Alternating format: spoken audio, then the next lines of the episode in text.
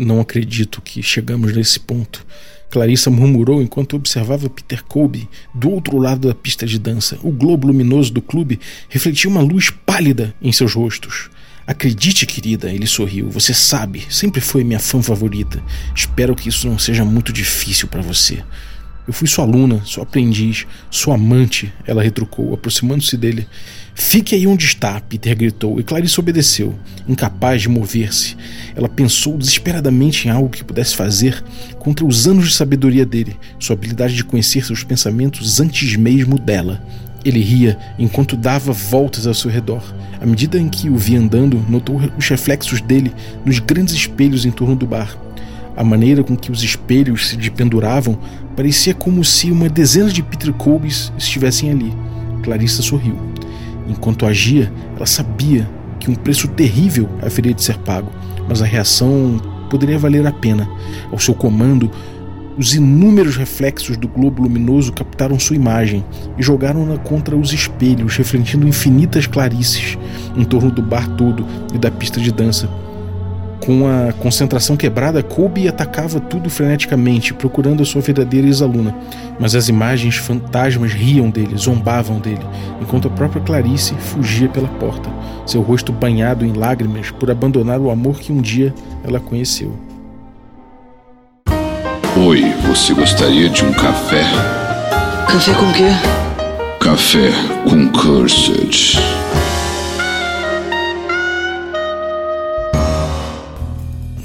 Bom dia, amigos do Regra da Casa. Estamos aqui para mais um Café com Dungeon, a sua manhã com muito RPG. Meu nome é Rafael Balbi e hoje eu estou aqui bebendo meu delicioso café da Ovelha Negra enquanto observo a Telurian. Eu observo como eu posso mexer nessa grande tapeçaria formada pela realidade e por todas as realidades possíveis.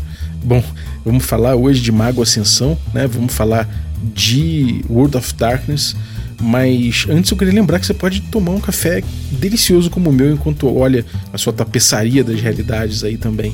Se você quiser beber esse café delicioso, cara, como o meu, você vai lá em ovelhanegracafés.com.br e utiliza o cupom Dungeon Crawl, tudo maiúsculo, que você consegue um desconto aí para beber o café Ovelha Negra. Se você quiser, por outro lado, um cupom ainda melhor, aí você pode se tornar um assinante do Café com Dungeon que pô, você vai ter um desconto ainda maior. E aí é só me pedir no Telegram que eu passo para você esse cupom especial.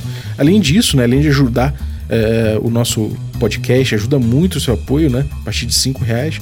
Você também participa de sorteios dos nossos parceiros, recebe conteúdo extra. E, bom, participa desse grupo de Telegram muito legal, que tem muita gente incrível trocando ideia sobre RPG dos mais diversos pontos de vista.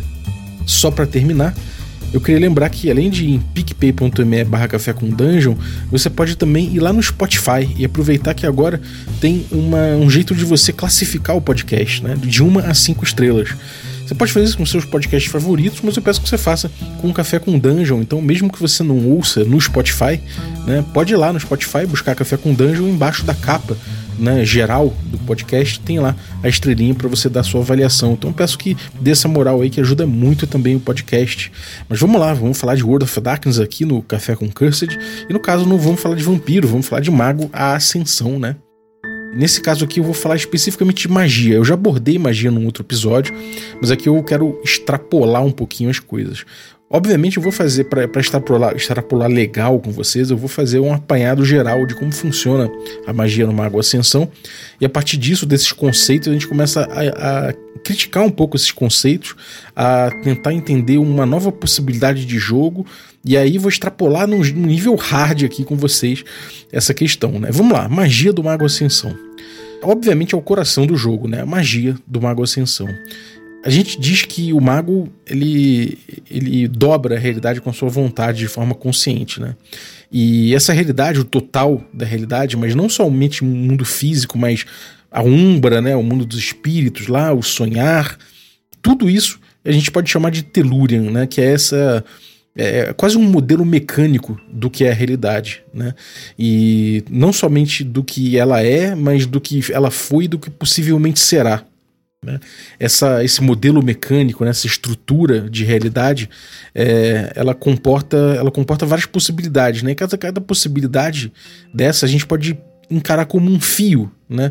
Que e cada é, reunião desses fios vai compondo o que a gente chama de tapeçaria, né? Que, que no, no mago em inglês eles chamam de tapestry. É, e esse tapestry é justamente a reunião de vários é, fios, né? De várias possibilidades, de potenciais infinitos.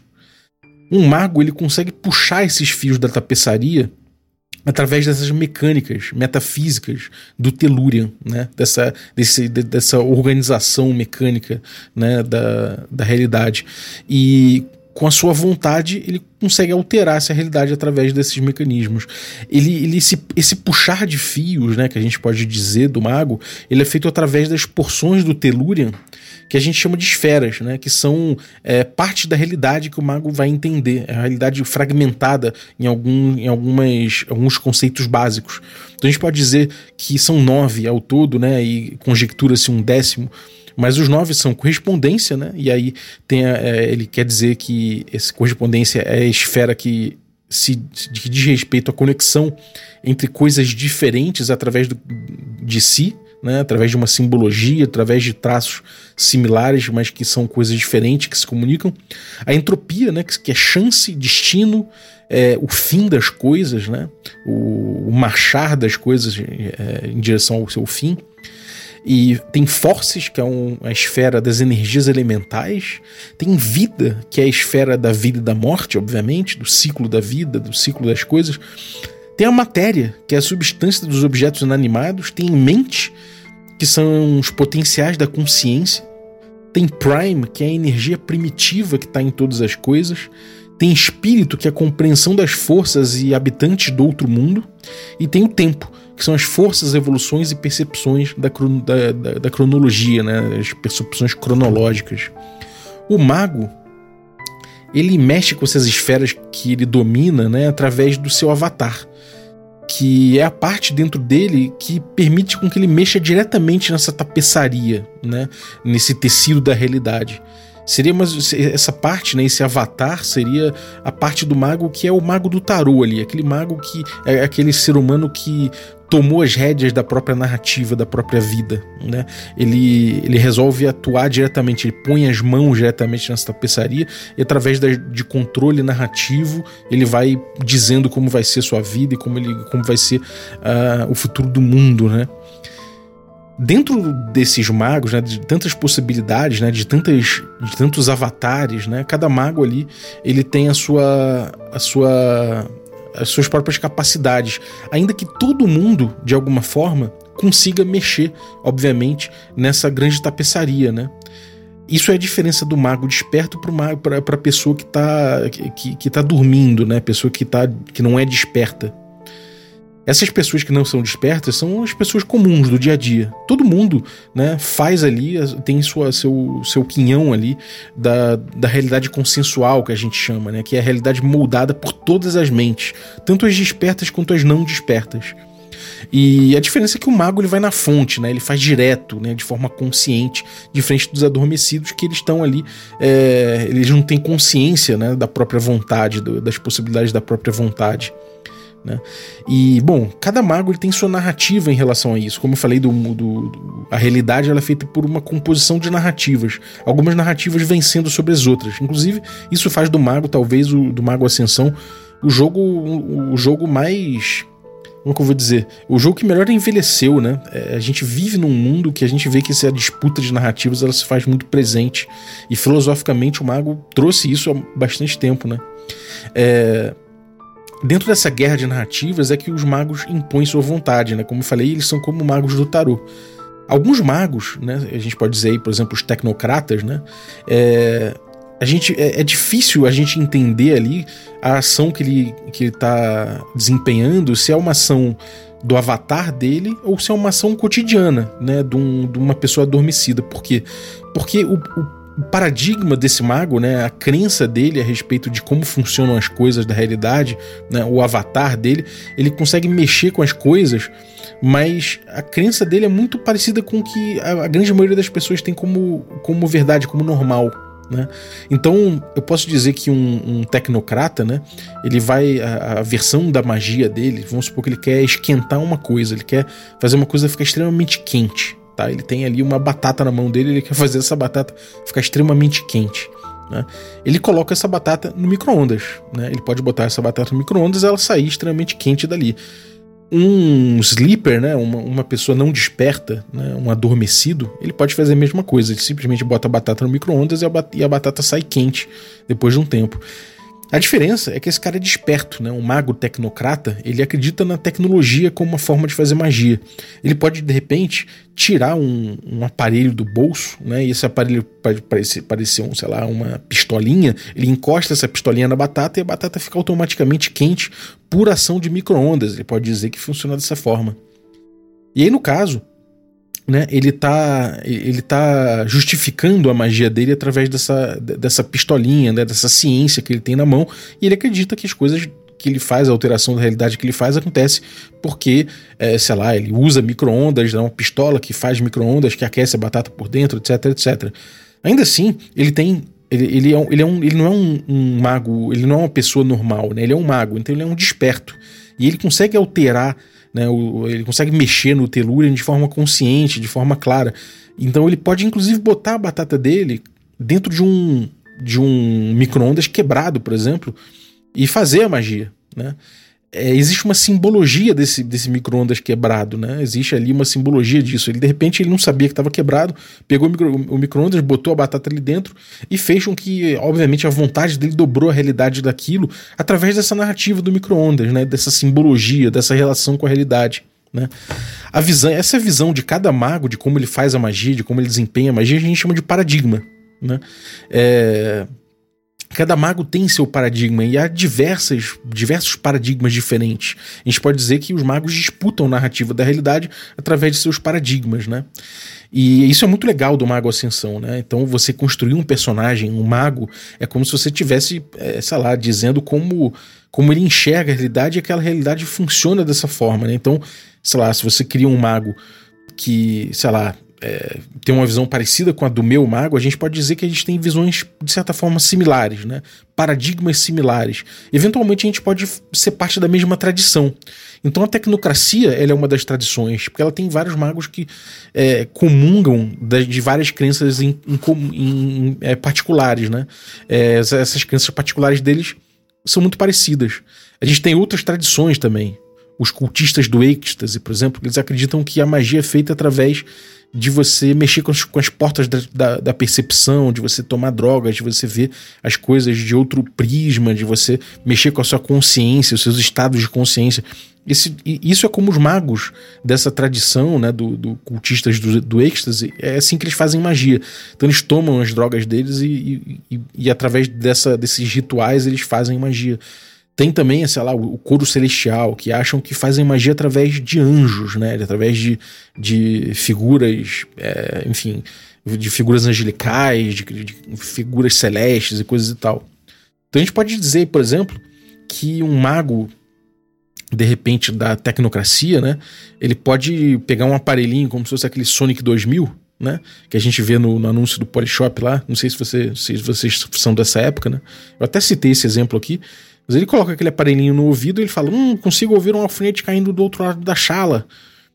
E ele usa esse gadget como um focus, né? A gente chama isso de focus. Ele, ele dá o foco dele ali e aquilo ali meio que representa o, o, a realidade sendo dobrada pela sua vontade. Já os cultistas do Exodus, a gente pode dizer que os focos deles são as drogas, né? Ele toma uma droga, ele altera a realidade através disso.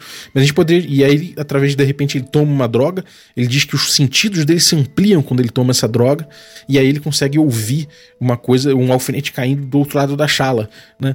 Enquanto isso, um, outro mago tecnocrata também, de repente, ele pode fazer um implante cibernético no ouvido dele, e através desse implante cibernético ele consegue ouvir o alfinete caindo do outro lado da chala. Então, a mesma coisa pode ser desempenhada por diversos paradigmas diferentes, né, de cada mago diferente, ainda que vários magos possam ter paradigmas similares que entrem em tradições específicas, como eu falei.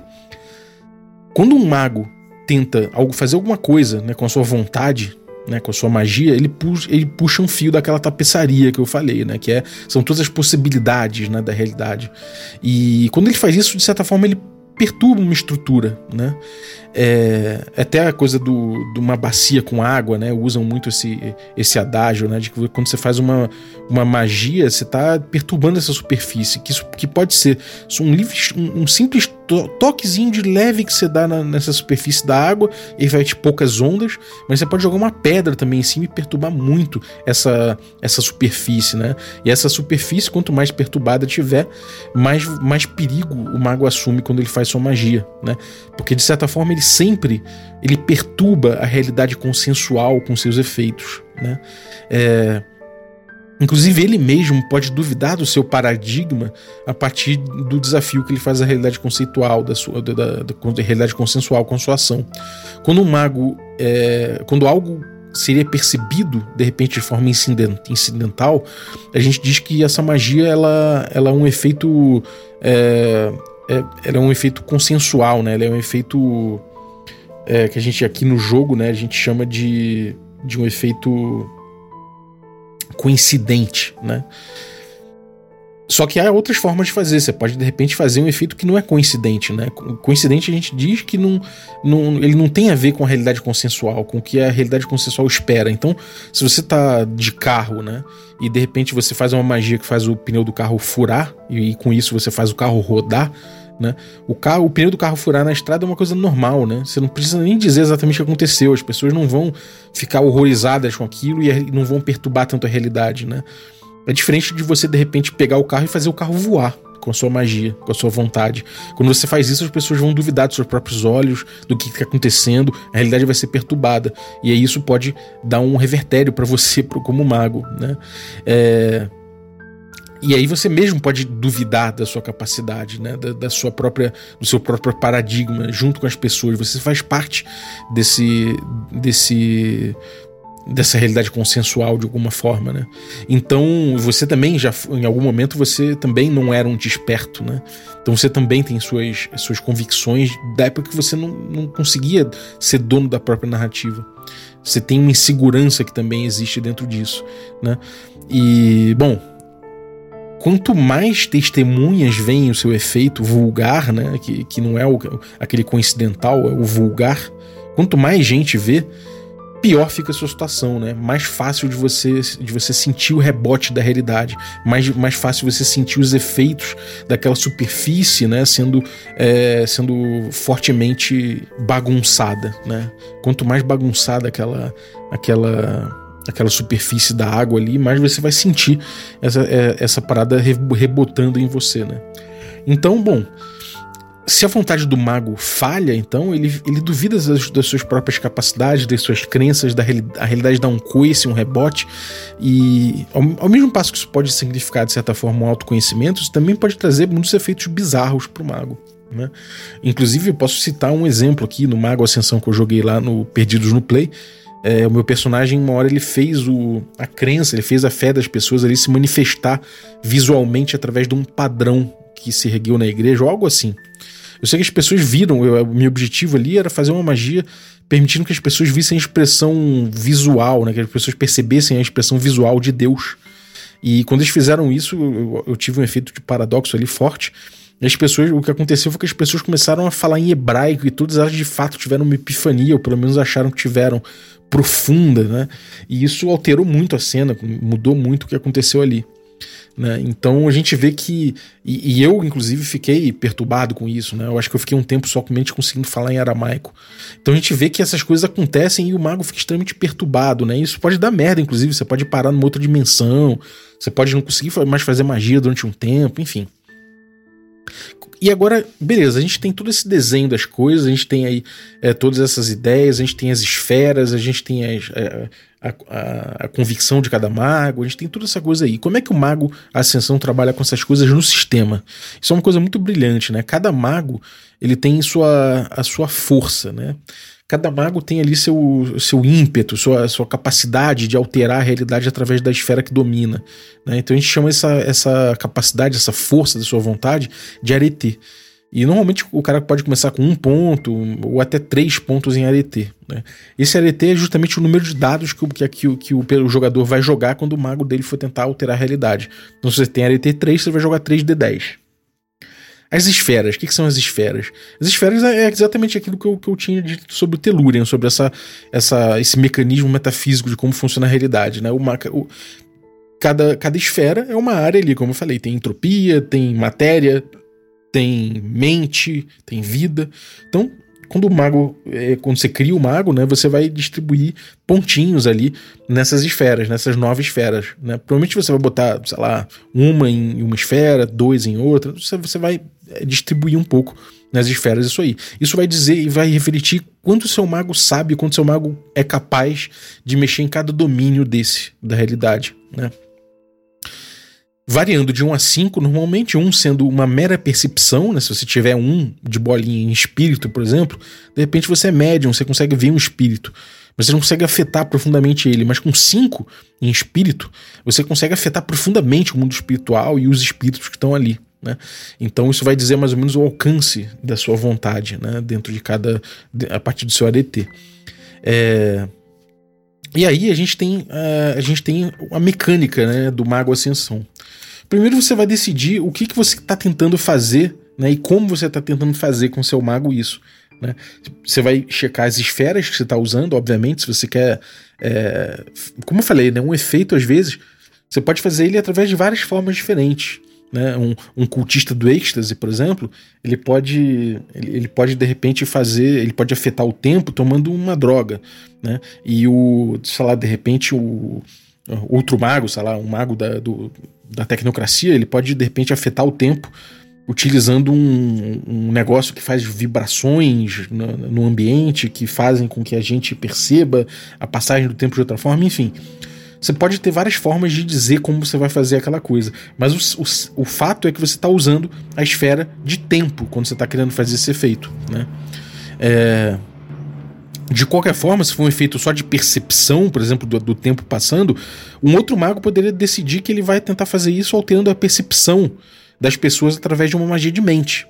É possível também, né? É, enfim, esse tipo de coisa é importante você definir nesse momento. Que esferas que você está usando, né? E, e qual efeito que você quer. Como é que, inclusive, esse efeito se parece, né? Como é que é? Como é que você descreve esse, esse efeito que você quer? É, e aí você vai partir para o jogador parte para dizer o que, que o personagem dele efetivamente vai fazer para realizar aquele efeito, né? E aí a gente vai checar se o cara tem as esferas apropriadas, né? se o personagem tem as esferas apropriadas. É, e se o que ele tá fazendo para acontecer aquela coisa lá, por exemplo, botar batata dentro do micro-ondas, né? Será que isso aí é uma coisa coincidente ou será que é vulgar para a realidade consensual? Bom, eu acredito que se o cara botou a batata dentro do micro-ondas, ele pode até fazer uma magia se o micro-ondas estiver quebrado, mas as pessoas olham de forma geral e vão entender que ele assou aquela batata ali no micro-ondas. Não sabem que está quebrado e aquilo foi coincidente.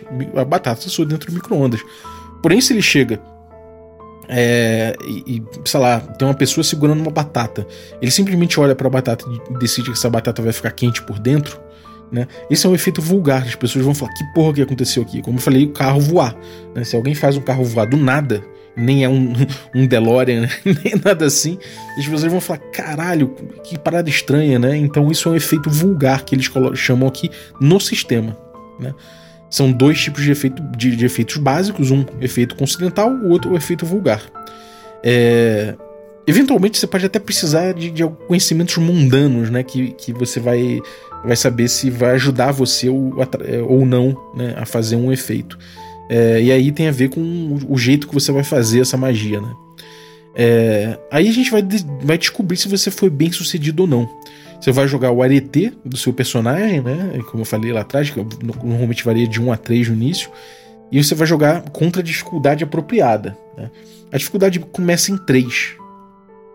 Se a magia for coincidente, né, é, você vai é, aumentar essa dificuldade em 3, tá? Ou seja, a dificuldade vai ser. Aliás, desculpa, falei besteira. Ela, você vai somar a esfera mais alta né, da magia que você está fazendo. Então vamos supor que você está querendo é, só conhecer, ver, visualizar os espíritos de uma casa mal assombrada. Isso aí você consegue com o espírito 1 é só isso que você quer? Beleza, então esse efeito é, um, é, é a esfera mais alta aí que você está usando, é o espírito 1. Você vai somar mais 3 e ficar com dificuldade 4 no total, se isso for um efeito coincidente. Porém, se for um efeito vulgar, né, você vai jogar a esfera mais alta mais 4. Então, vamos supor que você está querendo fazer esse, essa visualização do espírito, né? É, você não está nem dizendo que você é médium, você está simplesmente chegando e falando, não, eu vejo espíritos aí, foda-se. Beleza, cara, você não teve nenhuma você não teve nenhuma narrativa envolvendo aquilo, então você pode dizer que aquilo ali foi um efeito vulgar, né? E o pior de tudo é quando você vai dizer que você está fazendo isso na frente de uma plateia, né? Então isso é um vulgar com testemunha. O vulgar com testemunha, né, é uma dificuldade 5 mais a esfera mais alta. Então a gente teria aí, né, uma dificuldade 4 para um efeito coincidente, uma, uma dificuldade 5 para vulgar sem testemunha e uma, uma dificuldade 6 para vulgar é, com testemunhas para você ver os espíritos.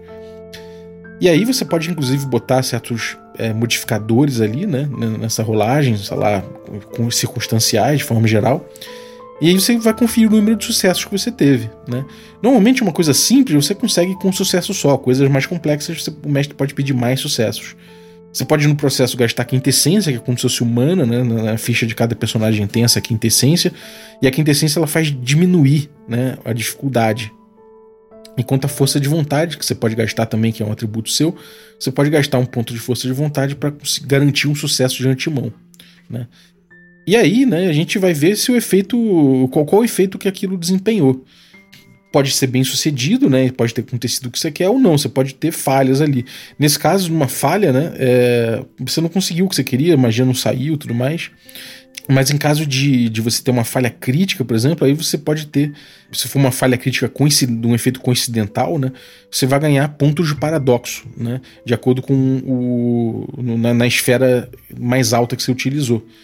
Então isso aí é o seguinte, você vai só gastar uns pontinhos ali na tua ficha que eventualmente podem dar merda. Mas se você tem ali uma falha crítica vulgar, né, você vai ganhar o ponto de paradoxo devido à falha crítica, mais um por, ponto da esfera mais alta que você gastou. E agora, a crítica, a crítica, a falha crítica vulgar com testemunha adormecida é pior ainda. Você vai ganhar dois pontos de paradoxo mais dois pontos por esfera mais alta.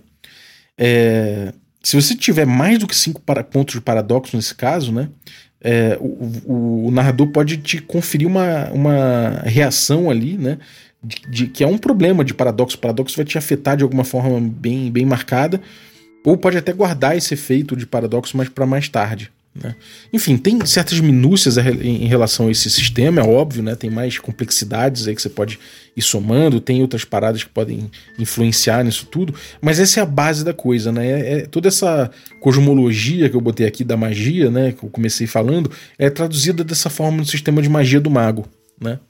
E eu queria abordar um pouco isso, justamente essa questão da magia.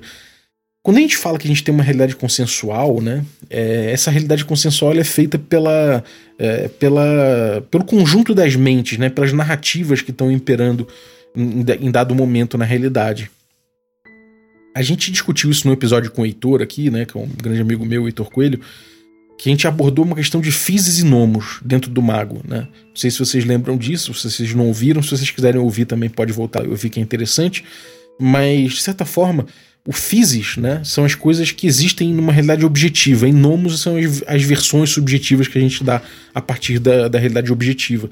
De certa forma, filosoficamente, a gente parte que só existe o nomos a partir de um physis, né? Mas é, quando a gente fala de um subjetivismo geral das coisas, a gente está dizendo que, bom, há uma disputa de realidades a partir de narrativas e que, se de certa forma qualquer narrativa pode vencer, né, de certa forma é como se não existisse o physis, né? Eu perguntei pro Heitor, e aí, cara, será que existe um physis em Mago Ascensão? E ele disse: olha, a gente tem ali o Telurian, a gente tem ali o. A gente tem ali é, a, a, tapeçaria, né? Essas, essas coisas elas são uma realidade objetiva. As esferas em si, elas são uma realidade objetiva, elas são um dado objetivo da realidade. Por outro lado, né, a gente vai ver que cada mago tem sua versão das coisas, tem sua versão desse funcionamento e, e tudo mais. E, na minha opinião, o fato de existir um sistema de magia, como que eu disse aqui, a divisão das esferas, é, mecânicas atreladas a isso, né? E essas mecânicas são iguais para todo mundo. Isso mostra que existe um physis, existe uma realidade objetiva no Mago Ascensão, né?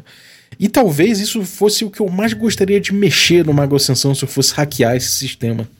Por quê? Porque me parece que toda a narrativa que desprende do Mago Ascensão ela, ela deixa bastante de lado a ideia do physis, né? De que a gente tenha uma realidade, uma realidade objetiva que informa tudo, né? Me parece que o barato do mago é justamente a disputa dessa, dessa realidade subjetiva, né? Dessas narrativas de realidade. E que a gente poderia, de repente, pensar, e se o mago ascensão fosse só composto pelo nomos, ou seja, pelas, pela disputa das narrativas e não houvesse nada objetivo alicerçando esses nomos, né? essas, essas versões da realidade. Acho que seria uma coisa muito legal de se trabalhar. Né? Deixaria tudo muito, muito fluido ali, para cima e que, de certa forma, enfim, eu acho que é, é legal da gente trabalhar, né? dar mais força para esse tipo de coisa. E como é que a gente trabalharia isso? Eu, na gravação do D&D Moleque, né, que eu acabei tendo um pouco de, de insights a respeito disso, eu até comentei com o Bacinello, com o Tertulione, sobre esse, é, é, essa visão das coisas, que é muito legal, né? Muito doido a gente pensar nisso. E de que talvez, né? Se a gente assumisse que o Mago, é, o Mago Ascensão é um jogo de disputa de narrativas e que isso que é o que vai imperar, né? Independente de, um, de, uma, de uma realidade física, uma realidade objetiva, seria legal que o sistema de magia do Mago refletisse isso, né? De que, pô, a gente poderia ter, na verdade, um jogo em que cada mago inventa o seu sistema de magia. Porque afinal de contas, né, é, o que a gente tem ali não é uma realidade objetiva. A gente teria só uma, só uma disputa de subjetividades. E aí a dificuldade, a gente, a gente relacionaria os limites de cada narrativa dessa, de cada poder desses magos, somente de acordo com quanto a realidade é, a realidade consensual ia dar de rebote, ia atrapalhar ele e não é, e não trazendo limites né, de, uma, de um sistema de um sistema objetivo de uma concepção ob objetiva de realidade em termos de, de jogo né, do Mago Ascensão eu estaria de repente deixando de lado os limites das esferas, por exemplo, né? Afinal de contas, eu não quero que as esferas, que, que, existam esferas em primeiro lugar. A realidade é completamente subjetiva. O que importa é como cada mago lê a magia, não importa as esferas. Isso faz, faria o sistema de magia de mago já começar a ser bem menos careta, né? Bem menos. Careta no mau sentido, né? Mas bem menos partimentado, né? Bem menos lógico, para assim dizer. Porque olhando o sistema de magia do mago, a gente assumindo que isso é realidade, né? Isso já é uma visão de magia, né? no fim das contas. A gente poderia dizer praticamente que é um hermético, uma visão hermética de magia, por exemplo, porque sistematiza tudo. Os magos da escola de Hermes, né? Da, da, da ordem de Hermes, é que costumam sistematizar nesse nível a magia. E a gente tem aqui a dificuldade, né? Ah, a dificuldade vai ser é, de acordo com o nível da esfera, mais, mais o mas tanto, né, de acordo se é vulgar ou se tem testemunha, etc. Eu vejo que essa coisa da esfera, né, é, é, um valor que a gente poderia deixar de lado, inclusive os limites, né? A gente poderia simplesmente deixar o cara fazer a magia e ver a dificuldade de ser uma, um, uma, uma, um efeito vulgar, um efeito coincidental, um efeito vulgar com testemunhas e deixar que isso fosse a principal dificuldade. E talvez né, a gente pudesse botar mais força nisso para equilibrar o jogo um pouco. Né? Mas na verdade, isso eu aprendi com Ars Mágica, né? A grande limitação do poder de magos muito poderosos num jogo que você já começa com magos muito poderosos acaba sendo a narrativa em si, o cenário em si, a disputa de poderes entre magos, entre iguais, entre criaturas bestiais também, mas principalmente a guerra política, né?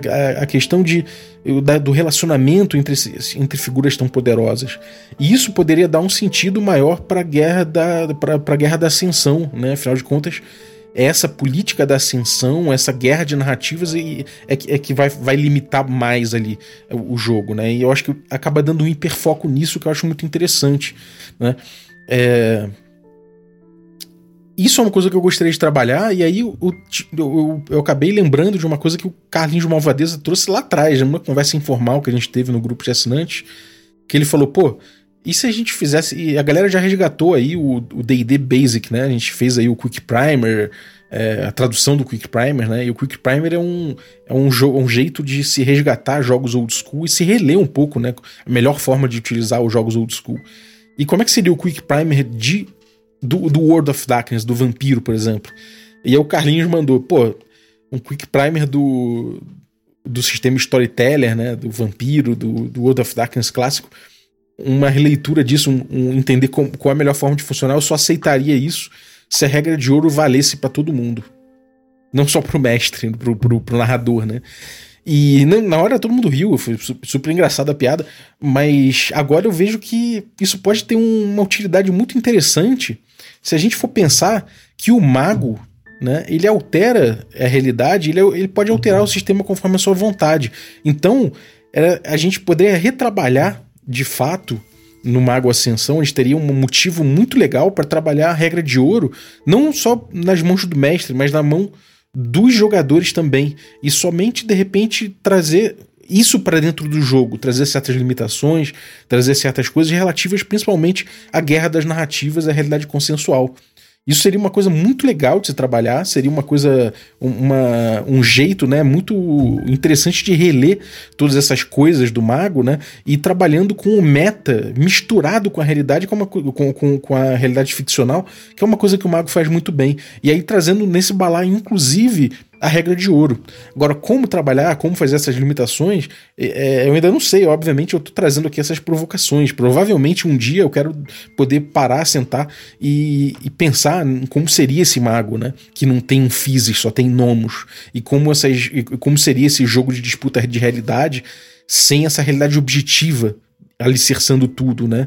E como isso traduziria no sistema, como mexeria, como arquearia o sistema de mago para que comportasse isso. Talvez a gente pudesse ter ali uma um, um, a gente poderia trazer, né, uma das coisas mais gostosas do Mago Ascensão, que é justamente essa é como cada jogador cria o seu paradigma do seu mago, né, de como é a visão daquele mago a respeito de como alterar a realidade, do que é a realidade, de como fazer magia, e aí o jogo ficaria muito mais nisso, né?